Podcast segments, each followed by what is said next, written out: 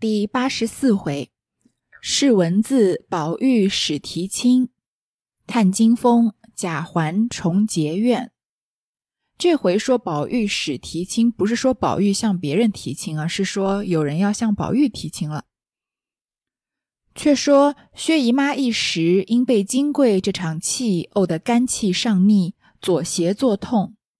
宝钗明知是这个缘故，也等不及医生来看，先叫人去买了几钱钩藤来，浓浓的煎了一碗，给他母亲吃了。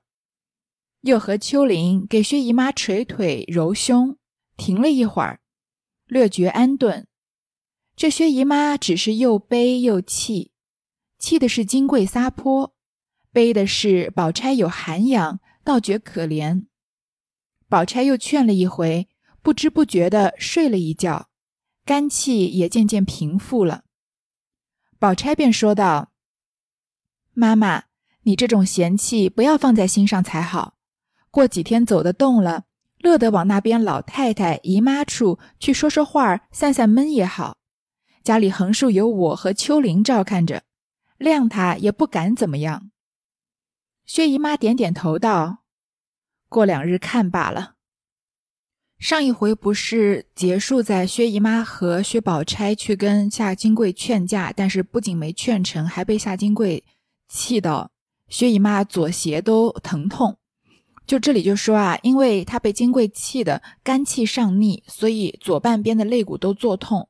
宝钗呢，知道是这个缘故，所以就等不及叫医生看了，因为要先帮薛薛姨妈止痛嘛，就叫人买了几钱钩藤来，浓浓的煎了一碗中药给薛姨妈吃了。这个钩藤呢，自然就是一个中药的名字，是有这个息风定惊、清热平肝的功效。薛姨妈吃了这碗药啊，宝钗和秋玲又给她揉腿捶胸，让她缓缓这个气，渐渐的呢，就缓过来一点了。这薛姨妈呢，还是又悲又气。他气的是啊，没有娶到一房好的儿媳妇儿，夏金贵啊这么会撒泼。悲什么呢？悲他自己的女儿啊很有涵养，反而觉得可怜。这点我和薛姨妈倒是挺像的。有一句俗话叫“会哭的孩子有糖吃”吧，也也还不知道是不是会哭的孩子有奶吃。总之呢，就是说一个会明确表达自己情绪的孩子，更容易受到长辈的关注。从而实现自己的诉求，但是我常常特别心疼那种不哭不闹的孩子，有时候也不一定是孩子了，就是遇到挫折不会过分放大他的情绪，也不特地向别人诉说这样的人，过于懂事的人啊，总是特别让人心疼。有可能是这个人或这个孩子知道他即使发脾气，即使哭，也没有人真的会去安慰他，或者仔细仔细询问他到底有什么样的需求。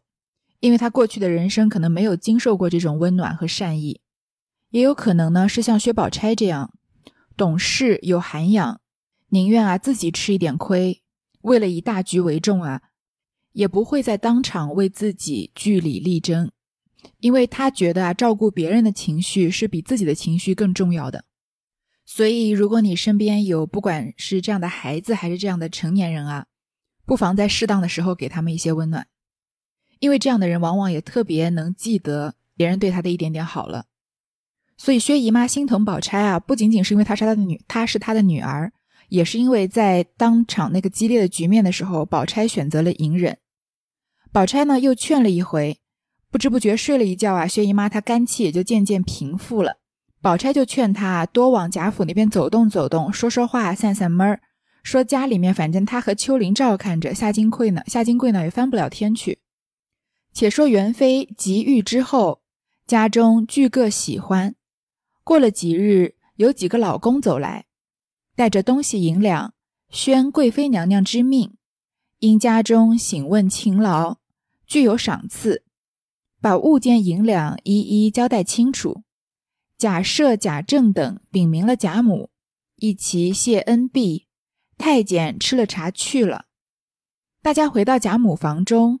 说笑了一回，外面老婆子传进来说：“小厮们来回道，那边有人请大老爷说要紧的话呢。”贾母便向贾赦道：“你去吧。”贾赦答应着，退出来自去了。元春这场病呢，就这么好了。大家都很高兴。过了几天啊，有几个老公，老公前面说过就是太监，带东西银两啊来宣贵妃娘娘的赏赐。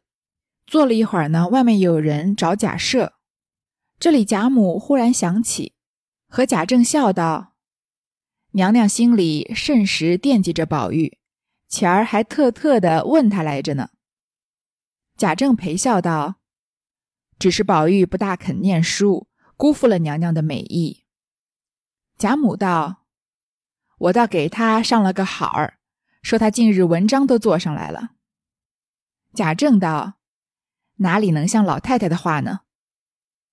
贾母道：“你们时常叫他出去作诗作文，难道他都没做上来吗？小孩子家慢慢的教导他。”可是人家说的，胖子也不是一口吃的。贾政听了这话，忙陪笑道：“老太太说的是。”贾母又道：“提起宝玉，我还有一件事和你商量。如今他也大了，你们也该留神看一个好孩子给他定下。这也是他终身的大事，也别论远近亲戚什么穷啊富的。”只要深知那姑娘的脾性好，模样周正的就好。贾政道：“老太太吩咐的很是，但只一件，姑娘也要好。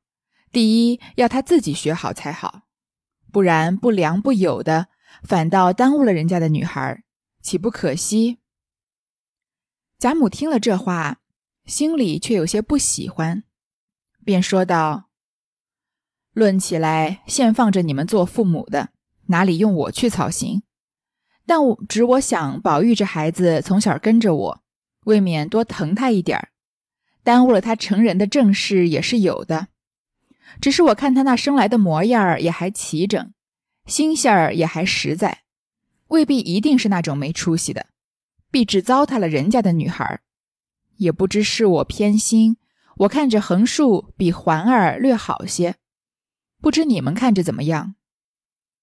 几句话说的贾政心中甚时不安，连忙陪笑道：“老太太看的人也多了，既说他好有造化的，想来是不错的。只是我儿子望他成人性儿太急了一些，或者竟和古人的话相反，倒是知莫知其子之美了。”一句话把贾母也怄笑了，众人也都陪着笑了。贾母因说道：“你这会子也有了几岁年纪，又居着官，自然越历练越老成。”说到这里，回头瞅着邢夫人和王夫人，笑道：“想他那年轻的时候，那一种怪脾气，比宝玉还加一倍呢。只等娶了媳妇，才略略的懂了些人事儿。如今只抱怨宝玉。”这会子我看宝玉比他还略体些人情儿呢。说的邢夫人、王夫人都笑了，因说道：“老太太又说起逗笑的话来了。”说着，小丫头子们进来告诉鸳鸯：“请示老太太，晚饭伺候下了。”贾母便问：“你们又咕咕唧唧的说什么？”鸳鸯笑着回明了。贾母道。那么着，你们也都吃饭去吧，单留凤姐儿和真哥媳妇儿跟着我吃吧。贾政及邢王二夫人都答应着，伺候摆上饭来。贾母又催了一遍，才都退出各散。贾政呢还在贾母房里，贾母就想起来啊，说元春啊也常常惦记着宝玉，特地来问他呢。就这么又聊到贾宝玉念书的事情。贾母就说啊，贾宝玉最近常常跟你们出去，又是作诗又是做文章的，难道他没有做上来吗？说小孩子要慢慢的教。贾政呢不同不太同意贾母的话，他觉得贾宝玉这个程度的念书根本跟他比起来不算念书，但是也不敢反驳贾母。于是贾母呢就顺势提起啊，宝玉的年纪也到了该成婚的日子了，觉得贾政和王夫人啊应该给他看一门好亲事。在贾母眼里呢，不太在乎什么地位、身份、财富，只要姑娘的脾气好、模样周正就好。但贾政认为啊，贾宝玉还没到那个时候。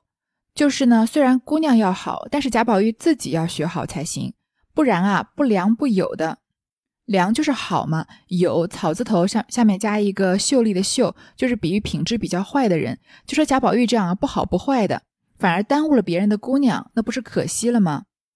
贾母听了这话，心里就不高兴了。她在整个贾府最珍视、最宠爱的贾宝玉，被贾政说成是那种不良不友、会耽误别人姑娘的男孩，说话呢就带了几分严厉。而且有点责怪贾政，是说，难道是贾母她自己溺爱了贾宝玉，所以把他纵容成这样了吗？就说啊，你们有有你们做父母的，轮不到我这个做奶奶的操心。但是宝玉这个孩子从小是跟着我长大的，未免我偏疼他一些。也许呢，是我耽误他成人的正事吧。但是他模样也好，情性也罢，总归是我们贾府出来的，不至于糟蹋别人家的女孩吧？我看啊，他横竖比贾环好一点，不知你们看怎么样？嗯，前面说的这些就算了。贾母作为一个侯门的千金，嫁到贾府来做一家之主，做了这么多年，从她的口中是绝对不会说出贾宝玉横竖比贾环是要好一些的，因为她自己很清楚，这话如果从她嘴里说出来啊，那贾府上上下下就更要看不起贾环了。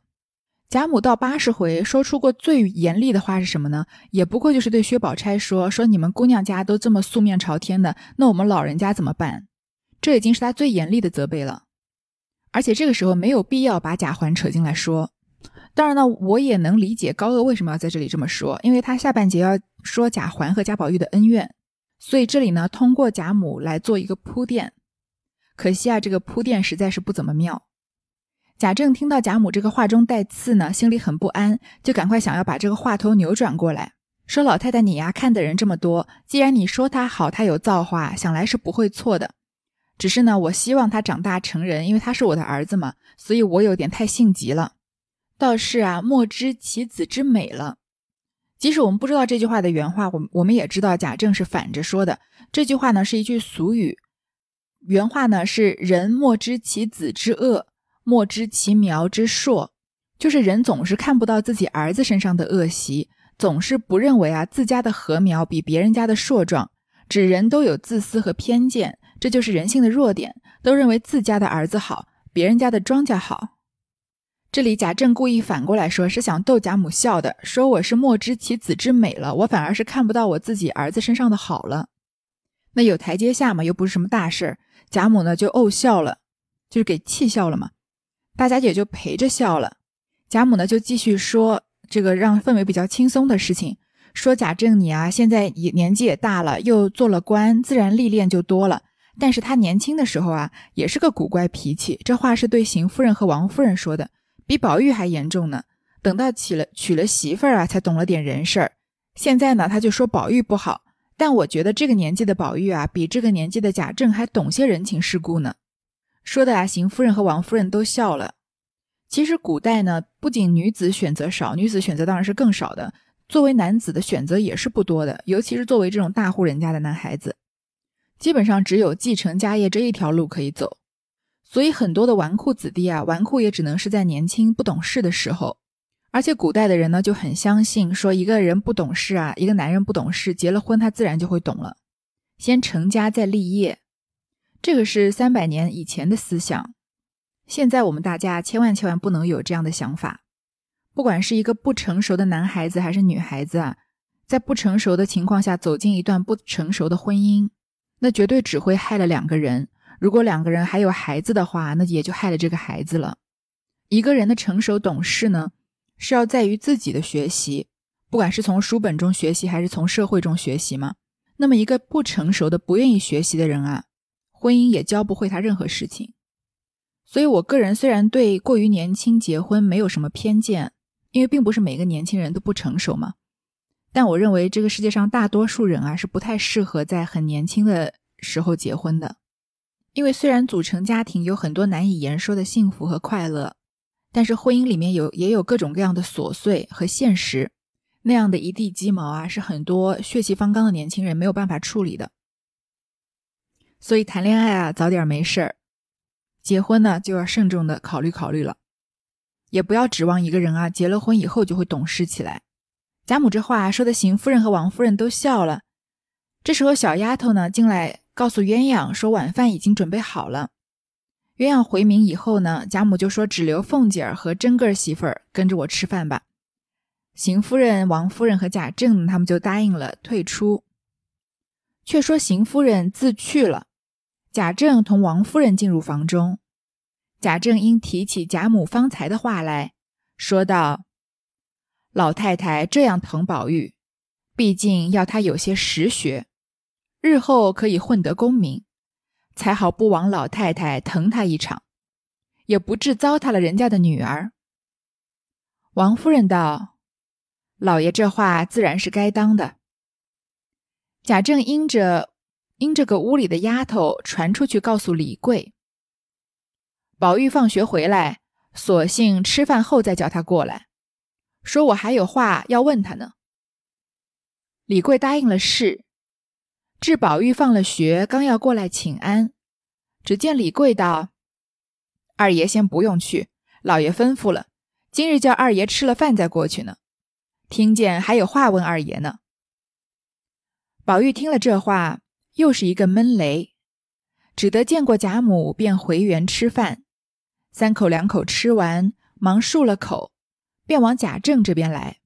前面嘛，贾政只是迎合贾母的观点，所以才说他说的对。其实他自己的观点呢，并没有改变。所以跟王夫人回到房中啊，还是提起来，觉得贾宝玉啊，还是应该更努力的读书。所以当下就决定啊，今天晚上就来考考宝玉。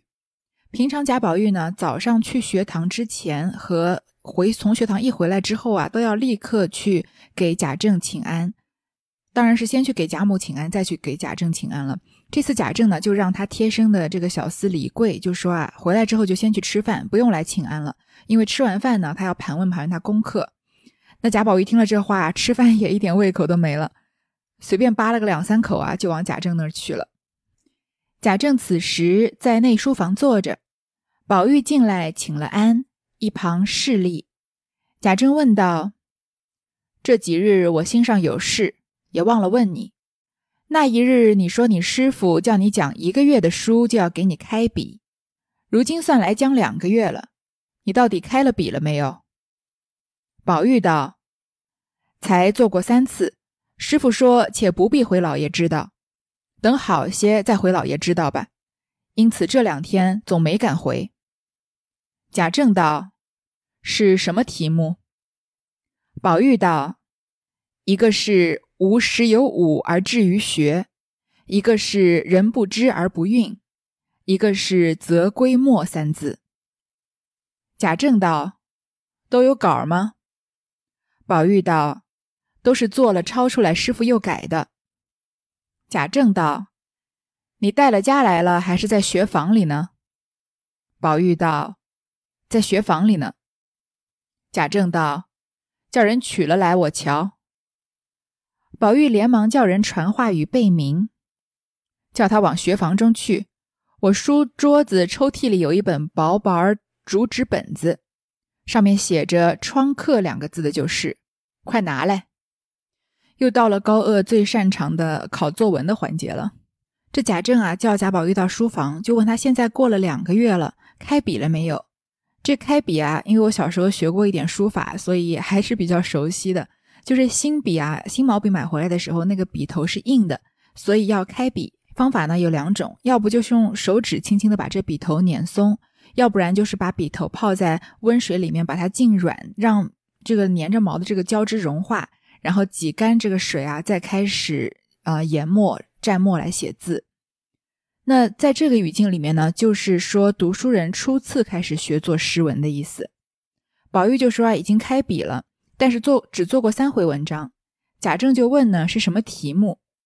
宝玉就说啊，是这三个，说无师有五而志于学，人不知而不愠，还有则归末这三个题目啊。因为他们三下接下来的三段高鹗要一段一段的说，所以我们就留到接下来的三段再说。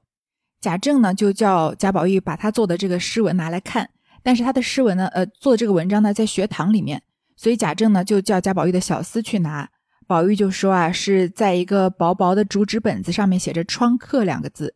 窗课呢，就是旧时候私塾里面学生习作的诗文。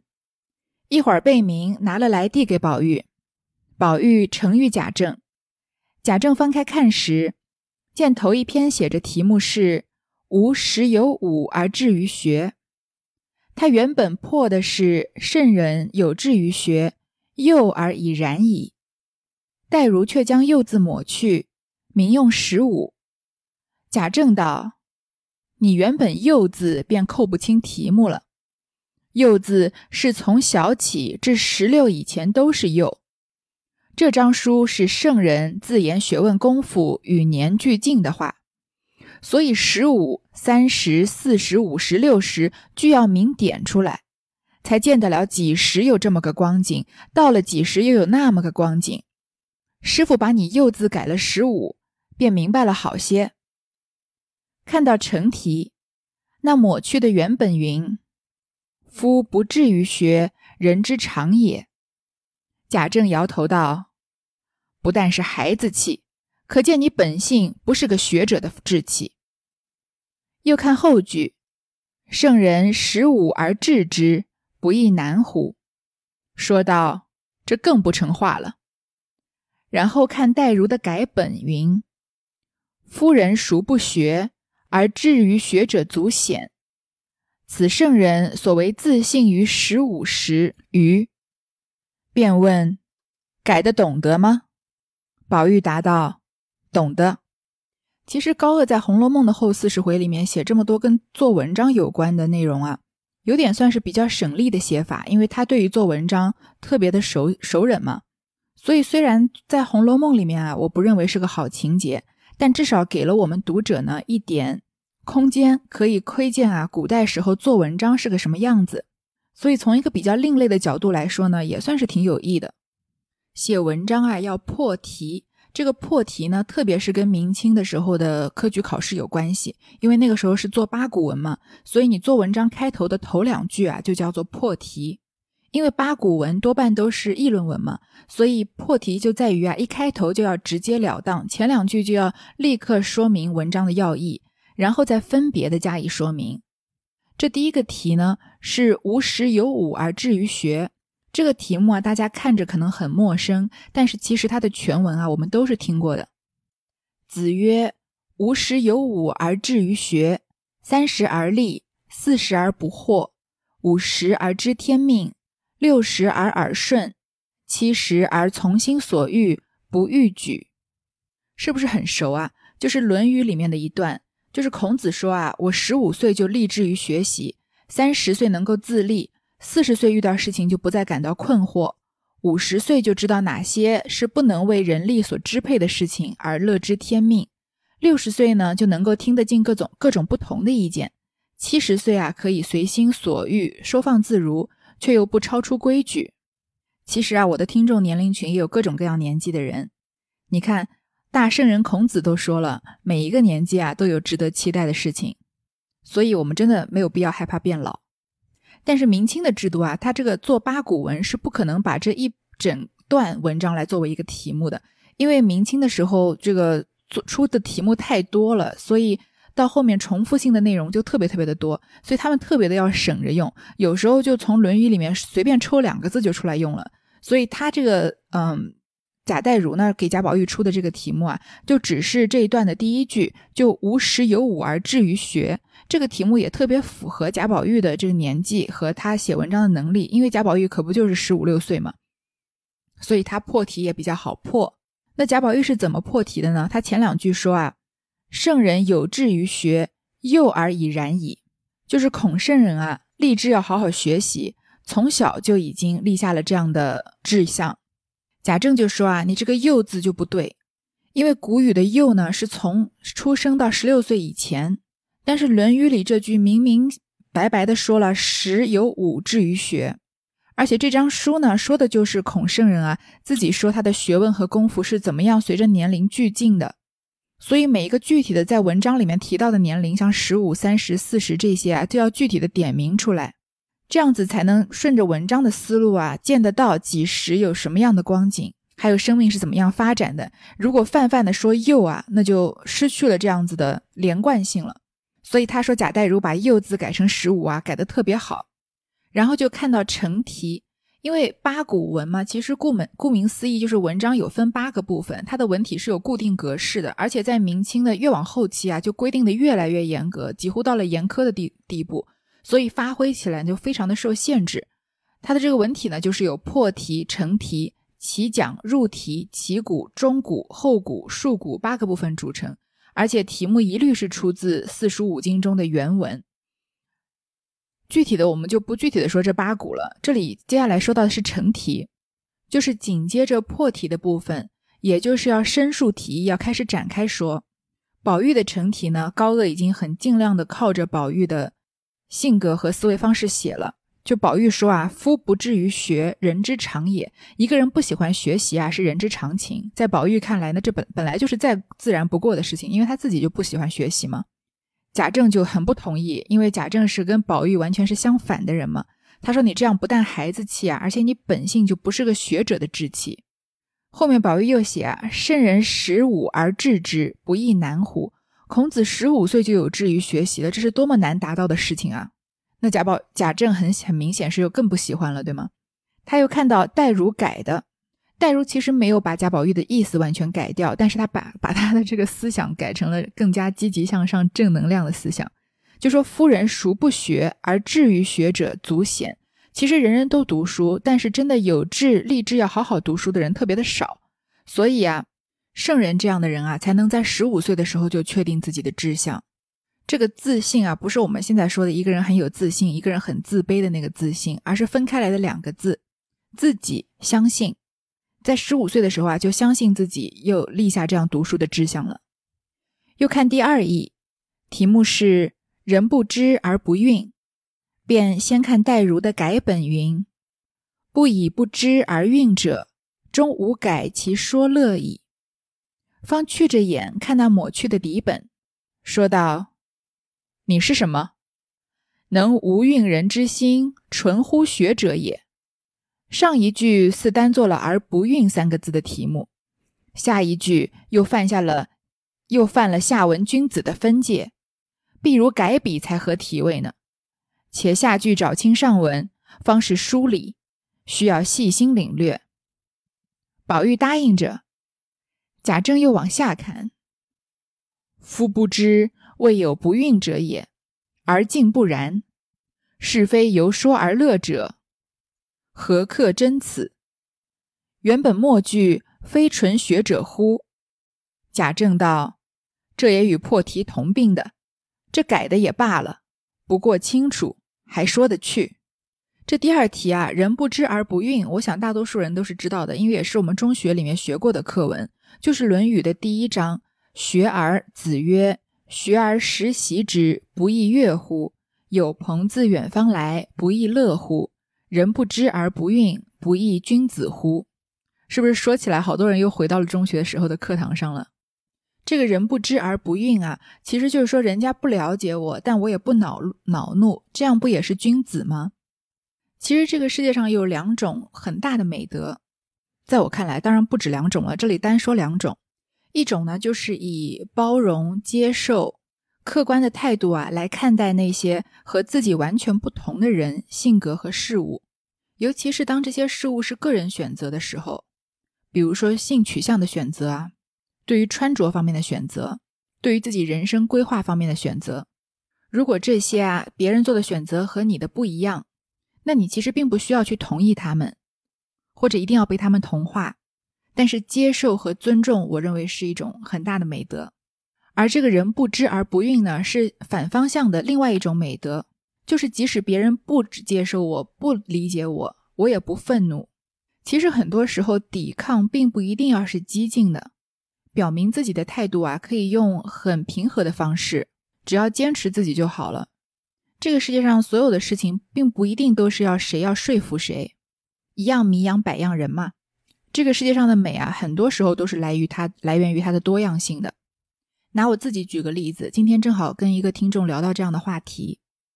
最近这两三年吧，国际形势比较动荡，不管是国内的中国人呢，海外的华人，或者纯粹的外国人啊，常常都能看到一些比较激进的言言语。那作为常年居住在国外的中国人呢，很多时候看到这些言论啊，心情都特别复杂。但是我最近看到一句话，说有些时候啊，有的声音很大，但并不代表发出这种声音的人很多。所以我还是得常常告诉自己啊，大多数的人还是理性的，那么就不要去过多的关注这些偏激的言论，那更不需要为这种偏激的言论火上浇油了。简而言之呢，就是如果能做得到啊，我不懂你，但是我尊重你；你不懂我，但我不怪你。那已经是在向圣人的修为靠拢了。这篇文章呢，贾宝玉破题啊，说无蕴之心，纯学者也。贾政就说他这文章明明说的是人不知而不愠，就是你不生气，不因为别人不懂你而生气。但是宝玉呢，只说了一个人如果做能做到不生气啊，那就是学者也，就忽略了因为什么原因不生气。而且孔子明明说的是啊，不亦君子乎？但是宝玉说的是。纯乎学者也，所以就没有 get 到孔子说下文呐，说的是君子的分界，而不是学者与不读书人的分界了。所以他认为贾代儒改的也可以，不以不知而运者，终无改其说乐矣。其实就基本上重复了孔子说的这话的意思。别人不懂我啊，我也不生气，始终保持着怡然自得。那下面呢？贾政就觉得啊，这个贾代儒改的也一般，因为他也说啊，末句非纯学者乎？就跟破题一样的问题，就是犯犯了下文君子的边界。但是至少贾代儒改了以后呢，说的比较清楚明了，所以还说得过去。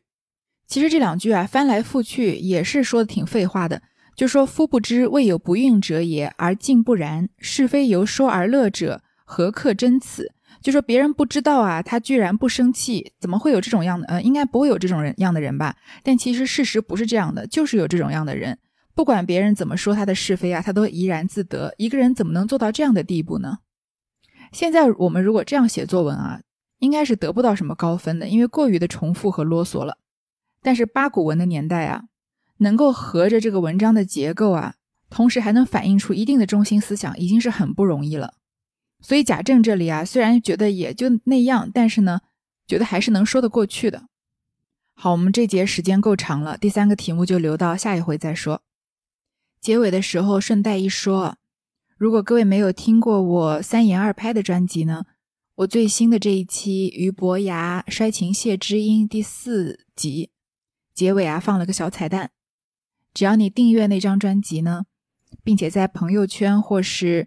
呃，微博上面分享我那张专辑，其实分享《红楼梦》这张专辑也可以了，我就会亲手写一张明信片寄给你。所以，如果你有兴趣的话呢，详细的过程在俞伯牙摔琴谢知音的第四集里面。其实，详细的过程就是我刚刚说的那几句话，也没有什么特别需要详细展开说的，好吧？因为那张专辑比较新，所以如果各位愿意听我继续说书，还有说一说其他的书的呢？欢迎去订阅一下那样那张专辑，好吧。最后还是感谢你收听，下期再见。